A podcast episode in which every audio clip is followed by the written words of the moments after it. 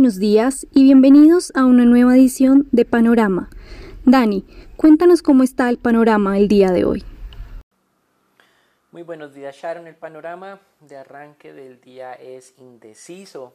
Habíamos tenido un panorama despejado hasta que se dieron a conocer lo que fue la noticia del día, un nivel de generación de empleo privado en Estados Unidos muy por debajo de lo esperado por el mercado. La cifra fueron 167 mil nuevos empleos cuando el mercado esperaba 1.2 millones de nuevos empleos en el mes de julio en el sector privado. Mal presagio para el día viernes, día en que el Departamento de Trabajo nos eh, publicará la cifra eh, oficial. Hasta la semana antepasada se esperaban 2 millones de nuevos empleos en los Estados Unidos. La semana pasada ya estaban bajando a niveles de 1.5 eh, millones de empleo. Veremos qué ocurre este día viernes. Así que recuerden, antes de haber conocido este dato que fue eh, publicado hace unos minutos, el mercado estaba valorizándose más del 0.5%. En este momento está en ese nivel o un poco por debajo. Ayer el Standard Poor's superó los 3.300 puntos al cierre de la jornada es importante saber que el máximo histórico del Standard Poor's se alcanzó este año, sí, este mismo año, cuando ya se sabía temas de la pandemia, 19 de febrero, cuando marcó los 3.393, es decir, los analistas ahora tienen en mente, técnicos, obviamente, los 3.400 puntos como el siguiente objetivo. Mientras tanto, en el lado fiscal en Estados Unidos, continúan eh, teniendo apuestas a favor de eh, ese paquete que esperamos sea anunciado antes del 10 de agosto, fecha en que inicia el receso del Congreso de los Estados Unidos. El secretario del Tesoro de los Estados Unidos realizó unas declaraciones que fueron tomadas de manera positiva, afirmando que eh, harán una nueva oferta a los demócratas. Uno de los puntos que está llamando la atención en este paquete fiscal es una solicitud de los demócratas de fortalecer el, em, el servicio postal en los Estados Unidos, con miras obviamente a las elecciones de noviembre y pues todo este tema de las votaciones vía correo. Esto obviamente genera oposición por parte del presidente de los Estados Unidos. Entonces a esta moda que hemos visto de varias eh, empresas, varias compañías, varios analistas y varios miembros de la Fed, se ha sumado Citigroup y la presidenta de la Fed de San Francisco, Maridali, para decir que es primordial tener este nuevo paquete de estímulo fiscal cuanto antes, no solamente que se logre el acuerdo, sino que sea anunciado lo más rápido posible. Pasando al tema del coronavirus, ayer hubo un movimiento inusual con las acciones de la compañía Novavax, una de las que eh, viene liderando la carrera para el desarrollo de la vacuna. Una información preliminar afirmaba que ocho pacientes o ocho voluntarios que habían participado en el programa o en la fase 1 de evaluación de esta vacuna de Novavax em, habían tenido que ser hospitalizados gravemente. Esto hizo que la acción cayera más del 30% en el eh, after hour o después de que cerró el mercado en los Estados Unidos. Sin embargo, luego fue eh, desmentida la información Em, y en vez de esto se afirmaba que las personas que participaron en estas pruebas son dos inoculaciones que tuvieron. Recuerden que en este momento tenemos vacunas que se deben em, o deben tener dos aplicaciones y otras que solo van a tener una aplicación. Esta, la de Novavax, son dos aplicaciones. Entonces lo que se mencionó es que las personas que participaron en estas pruebas desarrollaron inmunidad, más bien anticuerpos equivalente a cuatro veces lo que los anticuerpos que desarrollan los pacientes que eh, habían sido contagiados con COVID y lo habían superado. Por lo que la acción, eh, luego de haber caído 30%, terminó subiendo un 17% en el after hour. Continuando con este tema de COVID, hay un estudio, aún no ha sido publicado oficialmente, con cerca de 3.000 pacientes que recibieron em, plasma enriquecido con anticuerpos de otras personas que habían superado el COVID y eh, afirmaría el estudio que se redujo la probabilidad de muerte en un 50%. Se desconocen los detalles acerca de este estudio, eh, no se sabe en qué estado estaba eh, la enfermedad en estos pacientes que fueron, digamos, probados con el, tema del plasma, pero tampoco sabemos temas de costos, etcétera, etcétera. Simplemente es un tema prometedor hacia futuro. En el mercado de divisas, muy poco ha durado la recuperación del dólar frente a las otras monedas de reserva. Lo que estamos viendo hoy es que nuevamente el índice de XY descendía de las 93 unidades, cayendo 0.5% al comienzo del día de hoy. El euro estaba subiendo nuevamente a los 1.18,50, pero esta debilidad del dólar también se estaba replicando en América Latina. El índice LASI había caído eh, pues estaba descendiendo en las últimas horas a las 43 unidades, pero se ha logrado estabilizar. Es decir, que ese debilitamiento de las monedas de América Latina parece se estaba frenando y parte de esto puede estar ocurriendo por el rebote o más bien los nuevos máximos que estamos viendo en el mercado de materias primas. Hay un tema de información interesante, el, el próximo 15 de agosto Estados Unidos y China volverán a reunirse para hablar de temas comerciales y evaluar no el cumplimiento, sino el incumplimiento del acuerdo fase 1 firmado en diciembre. China, por supuesto, puede justificar que elementos de fuerza mayor, como lo ha sido la pandemia, han impedido que cumplan con sus compromisos adquiridos. El encuentro, entonces, eh, no sé, nos interesa desde el punto de vista del tono que utilizará sobre todo el presidente Trump para luego informar qué ocurrió en esta reunión. Si eh, se va a mostrar eh, optimista como lo hizo recientemente diciendo que China está comprometida a cumplir con el compromiso o va a destacar lo que efectivamente está ocurriendo que es el incumplimiento como tal. Este es un factor de riesgo que tendremos la otra semana. Recuerden que esta semana el factor de riesgo entonces será el día viernes con las cifras de oficiales del mercado laboral en los Estados Unidos. Mientras tanto, en materias primas, ese debilitamiento del dólar está asociado a un fortalecimiento de las cotizaciones de las materias primas que se hacen en dólares, como es el caso del petróleo y del oro. Hay una correlación negativa que está, en este momento está en máximos de la última década. El WTI y el Brent se estaban valorizando entre un 3 y un 4% a comienzo eh, de la jornada. Antes de conocer las cifras de empleo privado en Estados Unidos era 4%, ahora está más cerca del 3%. Em, pero nos están en, cierta forma eh, dejando esperar nuestra anticipada corrección del mercado petrolero un poco más hacia niveles de los 40 dólares para el caso del Brent. En vez de bajar, lo que ha hecho es aumentar. El oro superó la marca de los 2.000 dólares la onza Troy ya de manera un poco más consistente. En este momento está en los 2.034. Goldman Sachs espera que para el oro el siguiente objetivo sean los 2.300, mientras que RBC considera que serán los 3.000 dólares la onza Troy el siguiente gran objetivo por cumplir. Ayer en Estados Unidos una noticia que impulsó aún más el petróleo tiene que ver con los inventarios API, los inventarios privados se desplomaron un poco más de 8 millones de barriles y esto también sirvió como catalizador o disparador para la valorización del mercado petrolero el día de hoy.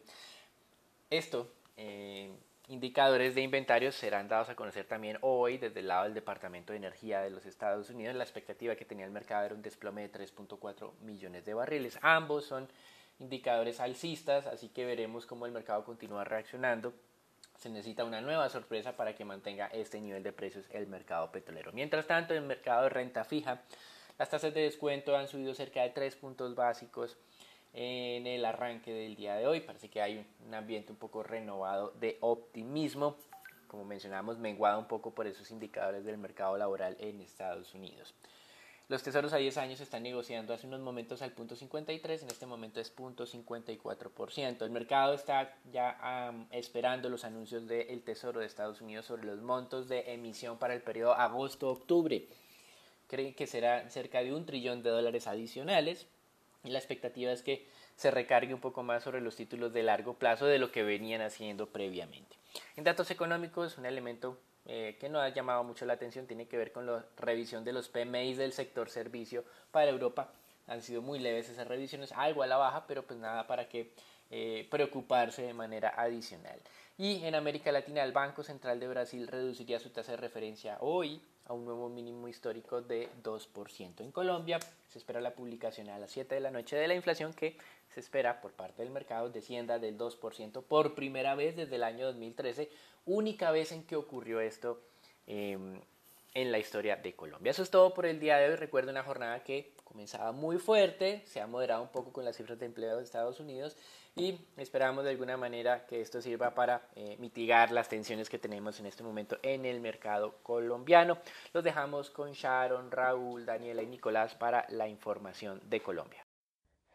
Gracias, Dani. Bueno, en Colombia el día de ayer se conoció una decisión histórica por parte de la Corte de detención preventiva de un exmandatario. Esto en medio de un caso que adelanta el tribunal por presunta manipulación de testigos y fraude procesal. Eh, si bien esta noticia puede generar un ruido, dado el impacto mediático que se está viendo, no vemos que llegue a generar mayores impactos sobre el mercado colombiano. Sin embargo, pues mantendremos monitoreando los siguientes eh, anuncios que se realicen. En segundo lugar, el COMPES dio a conocer cuáles son las bases de la normativa que regularán la entrega de 100.000 subsidios para los colombianos que de aquí 2022 se animen a comprar vivienda nueva eh, no bis, o sea, no de interés social. El programa otorgará 20.000 coberturas en 2020, 40.000 en 2021 y 40.000 más para el año 2022. Según lo que ha dicho el ministro de Vivienda, el plan busca asignar para los primeros siete años del crédito hipotecario o operación de, contrato de leasing habitacional una cobertura de 42 salarios mínimos mensuales legales vigentes. Y ya para finalizar, una buena noticia para el mercado de café, donde los caficultores del país se alistan para recolectar en pleno pico de la pandemia la segunda y mayor cosecha del año, según lo reveló este martes la Federación Nacional de Cafeteros. Ellos esperan recoger más de 7.5 millones de sacos de 60 kilogramos de café verde, esto es un 55% eh, del volumen anual de los cuales casi 5 millones de sacos se concentran en la zona centro del país. Gracias a este volumen de producción para este año, el valor anual de la cosecha superaría los 9 billones de pesos, una cifra histórica que según la federación representa un alivio para la economía colombiana y especialmente para la rural en un año que pues ha sido muy golpeado por la pandemia. Bueno, esto sería todo por las noticias importantes para Colombia. Raúl, cuéntanos qué pasó ayer en el mercado accionario local. Gracias, Dani. Por parte del mercado accionario local, el Colcap el día de ayer mostró leves retrocesos, afectado principalmente por el descuento de posibles resultados negativos del sector financiero en general, así como una menor reactivación a lo esperado. Como tal, ese ritmo de la reactivación nos dará un poco de señales de que tanto se podría recuperar el mercado en el corto plazo. A su vez se negociaron 126 mil millones de pesos, donde la acción más negociada fue Cope, eh, Preferencial Bancolombia con 25 mil millones, la más valorizada fue Copetrol con un 2,6% y la más desvalorizada fue la vivienda con un 3%. El día de hoy el Colcap podría mantenerse y ganar un poco de valor, impulsado principalmente por, por esas mayores eh, valorizaciones de los precios del crudo y también de los futuros y los mercados internacionales. Por el lado de noticias, Fabricato convoca una asamblea extraordinaria de accionistas el martes 18 de agosto a las 10 de la mañana donde para destacar habrán proposiciones de accionistas. Cabe recordar que se, recientemente se disparaban los rumores acerca de una posible valoración de la compañía y hasta una posible venta, teniendo en cuenta el cambio eh, de presidente, es decir, como tal esta asamblea podría seguir generando mayor especulación sobre, sobre la acción, principalmente teniendo en cuenta esas proposiciones de accionistas podrían ir por este lado, sin embargo, tan solo hasta el momento son solo rumores.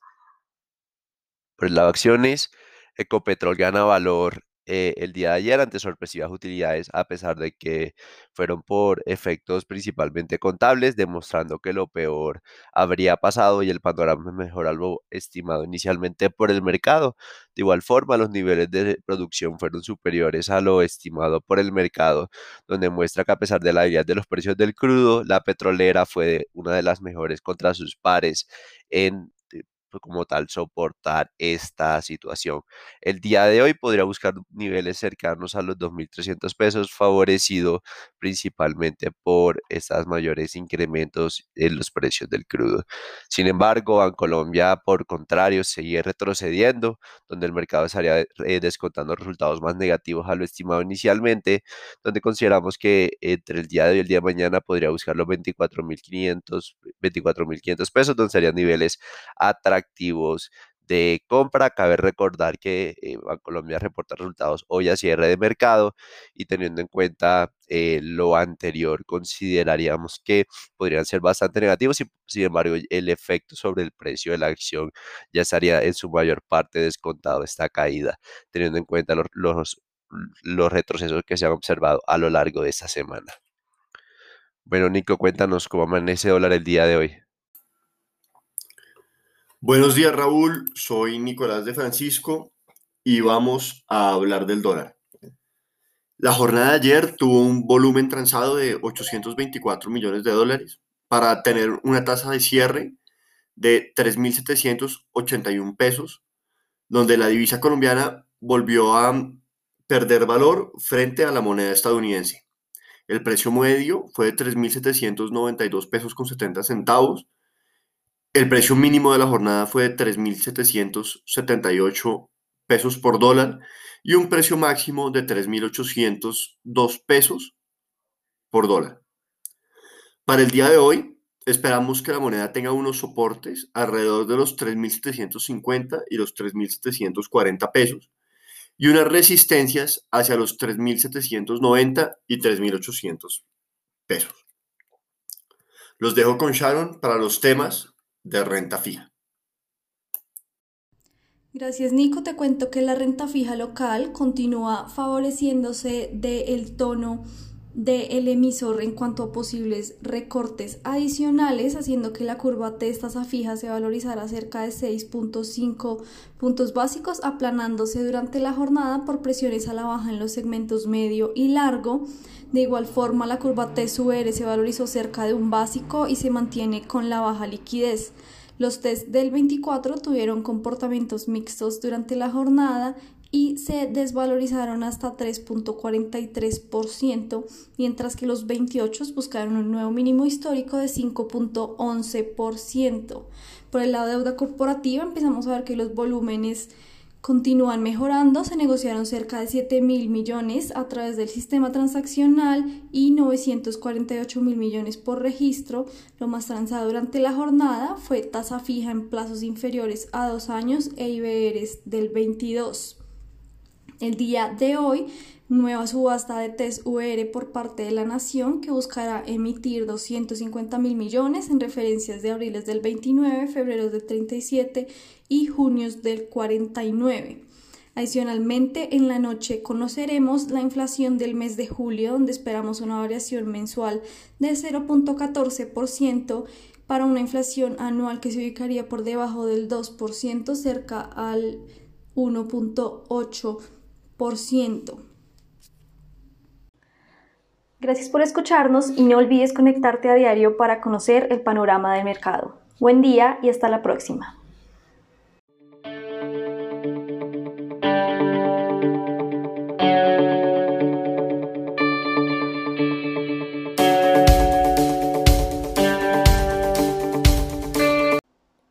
Contenido de la presente comunicación o mensaje no constituye una recomendación profesional para realizar inversiones en los términos del artículo 240.11.2 del decreto 2555-2010 o las normas que lo modifiquen, sustituyan o complementan.